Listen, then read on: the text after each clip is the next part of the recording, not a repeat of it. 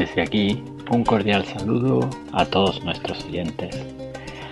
Para esta festividad de Sukkot os hemos preparado un cuento que ayuda a reflexionar sobre la importancia de estos días, días especialmente felices para el pueblo hebreo.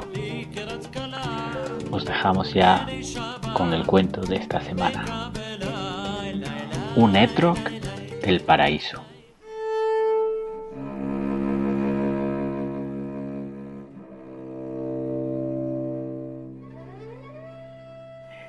Era el primer día de Sukkot, la fiesta de las cabañas, y todos los congregados estaban impregnados de un espíritu singular.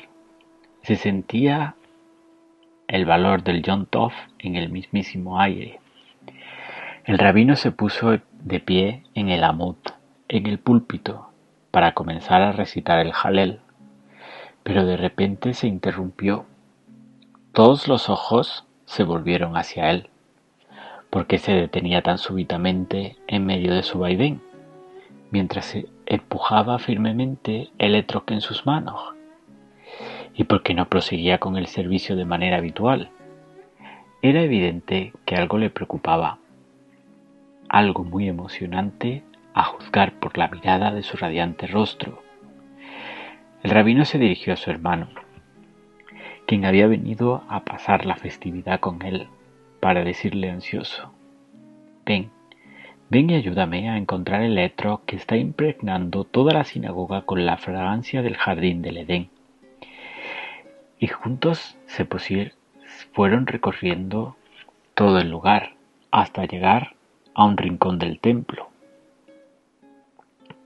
Allí estaba parado un individuo de aspecto tranquilo, evidentemente sumido en sus pensamientos, y dirigiéndose a él le preguntó, Por favor, querido amigo, dígame quién es y de dónde consiguió ese magnífico etrog.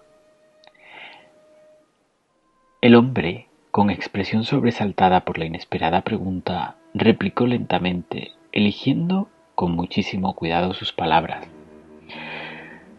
Con, con el debido respeto, rabí, es una muy larga historia, pero si quiere, puede sentarse.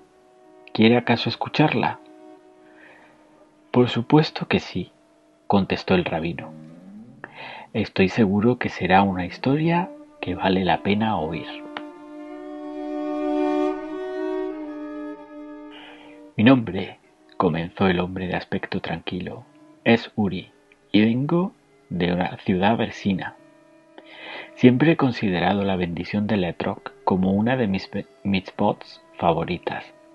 Como soy un hombre pobre, normalmente no podía darme el lujo de comprar un etrog según mis deseos, pero mi joven esposa está de acuerdo conmigo en su importancia y me ayuda trabajando de cocinera. Así se independiza económicamente de mí. Estoy empleado como maestro en la vecina aldea que no queda lejos de mi ciudad natal. En general, uso la mitad de mi salario para nuestras necesidades y con la otra mitad del salario del año compro un etrog en la capital del reino. Pero para no gastar dinero en el viaje, generalmente suelo caminar allí. Este año, durante los 10 días del retorno, los que existen entre Rosh Hashanah y Yom Kippur, Caminaba hacia la capital con cincuenta monedas en mi bolsa, con las cuales compraría un etrog. Cuando atravesé el bosque me detuve a la vera del camino para comer algo y descansar. Como era el momento de rezar minja, me dirigí hacia un rincón y allí recé. Estaba en la mitad de la amidad cuando escuché quejas y lamentos, como de una persona en agonía. Instintivamente supe que se trataba, de un judío, aunque el hombre no había dicho una sola palabra inteligible. Me apuré en terminar mi plegaria para averiguar qué ocurría y a ver si podía ayudar de alguna forma. Cuando me volví hacia el hombre, que estaba en evidente zozobra, contemplé a una persona singular y de aspecto tosco, vestido con ropas de campesino, con un látigo entre sus manos, contando sus penas al cantinero. De su perturbador relato, más incoherente aún por los sollozos intermitentes, pude recordar y entender que era un hombre pobre judío que se ganaba el pan como carrero. Tenía esposa y varios hijos, y apenas le llegaba el dinero para poder sobrevivir. Y ahora le había ocurrido una terrible desgracia. Su caballo, sin el cual no podía hacer nada, se había desplomado repentinamente en el bosque, no lejos de la caverna, y se quedó allí sin poder levantarse. Yo no podía soportar el verlo tan desesperado, y traté de consolarlo y de asentarlo, diciéndole que no debía olvidar que Hashem reina sobre nosotros y que él siempre podía ayudarlo en su infortunio, por más grande que le pareciera. El dueño de bar, conmovido por la historia del carrero, le dijo, le vendo otro caballo por cincuenta monedas, aunque le puedo asegurar que vale por lo menos ochenta, pero quiero ayudarlo en su dificultad. No me haga reír, replicó el carrero amargamente. Ni cinco monedas siquiera tengo, y me dice que puedo comprar otro caballo por cincuenta. Entonces, rabino, sentí que no podía guardar el dinero para el etrog, cuando había un hombre en una situación tan desesperante. Dígame cuál es el precio más bajo que aceptaría por su caballo, le dije. El cantinero se volvió sorprendido. Si me paga en efectivo me conformo con 45 monedas, ni un centavo menos. Estoy vendiendo mi caballo con pérdidas. Inmediatamente extraje mi billetera y le entregué 45 monedas, mientras el carrero lo miraba con los ojos desorbitados de sorpresa. Estaba mudo y su alegría era indescriptible. Ahora ve cómo el Todopoderoso puede ayudarlo, aun cuando su posición parezca completamente desoladora. Le dije antes de que saliera con el cantinero a ensillar el caballo de nuevo. Ni bien salieron, rápidamente junté mis pocas cosas y desaparecí, pues quería evitar el agradecimiento. Luego llegué a la capital, con cinco monedas restantes en mi bolsillo. Naturalmente tuve que contentarme con un etro común. Mis intenciones originales eran gastar 50 monedas en un etro verdaderamente excepcional. Generalmente mi etro es el mejor del cajal y todo el mundo suele venir a recitar la bendición apropiada con él. Este año me daba vergüenza volver a casa con un ejemplar tan pobre, de manera que mi esposa estuvo de acuerdo que viniera aquí, a la ciudad vecina, donde nadie me conoce.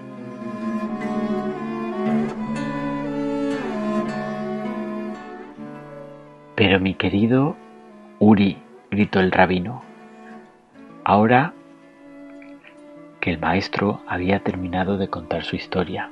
El suyo es verdaderamente un etrog excepcional, en el mejor de todos los sentidos. Ahora me doy cuenta por qué tiene la fragancia del Edén. Déjeme que le cuente a continuación de su historia. Cuando el carrero a quien usted salvó del desastre contempló su inesperada buena fortuna, pensó que usted había sido nada menos que el mismísimo profeta Eliahu, a quien el Todopoderoso habla, enviando a la tierra disfrazado de hombre para ayudarlo en la desesperación. Habiendo llegado a esa conclusión, el feliz carrero buscó una manera de expresar su gratitud al Creador, pero el pobre hombre no sabía ni una palabra en hebreo, ni siquiera una oración. Entonces buscó un modo adecuado de dar las gracias.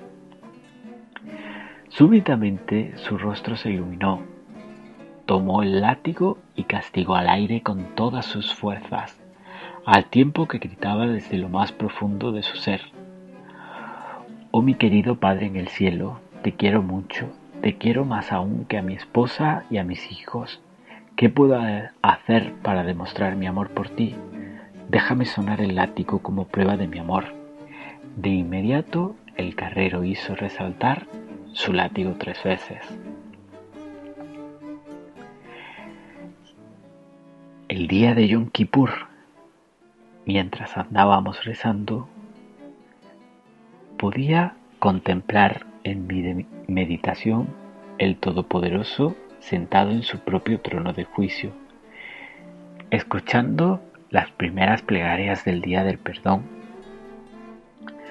Mi padre, quien actuaba como asesor de defensa de los hermanos judíos y que ya no estaba presente en vida entre nosotros, empujaba un carro lleno de mis bots, de buenas acciones de los judíos hacia los portones del cielo.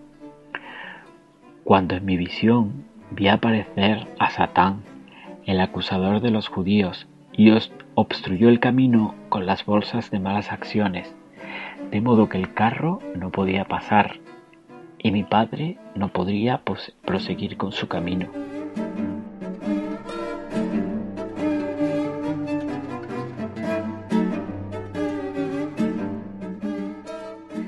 Mi hermano, que compartía la misma visión que yo, agregamos todas nuestras fuerzas en la oración para ayudar a nuestro Padre a mover el carro hacia adelante, pero todo era en vano.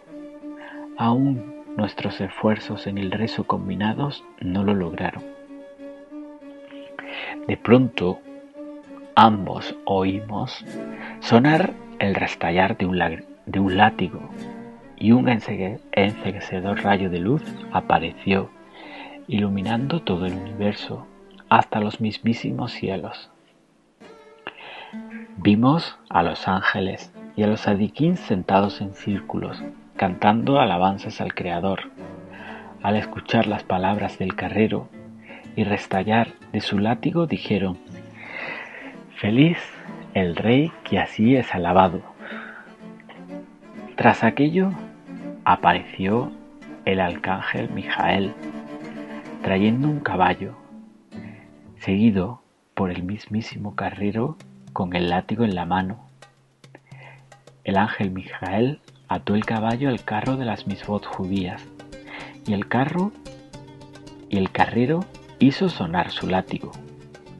Súbitamente el carro dio un tirón hacia adelante, aplastó los pecados de los judíos que obstruían el camino y lo hizo llegar hasta el trono del, del honor. Allí el rey de reyes, Jacodos Barujú, lo recibió graciosamente y levantándose del trono de juicio, se dirigió a sentarse al trono de la piedad. Así, un feliz año nuevo quedó asegurado para todos los judíos. Y ahora, querido Uri, concluyó el rabino, ya ve que todo esto fue a causa de su noble acción. Regrese a su casa en paz, pero antes de irse, Permítame tomar en mis manos este magnífico trog y recitar el Jalel con él. Aquí termina nuestro relato y os deseamos a todos que tengáis un feliz eh, fiesta de Sukkot. Hag para todos, Hasukok Samea y Modil Lesinja. Un cordial saludo y hasta el próximo episodio.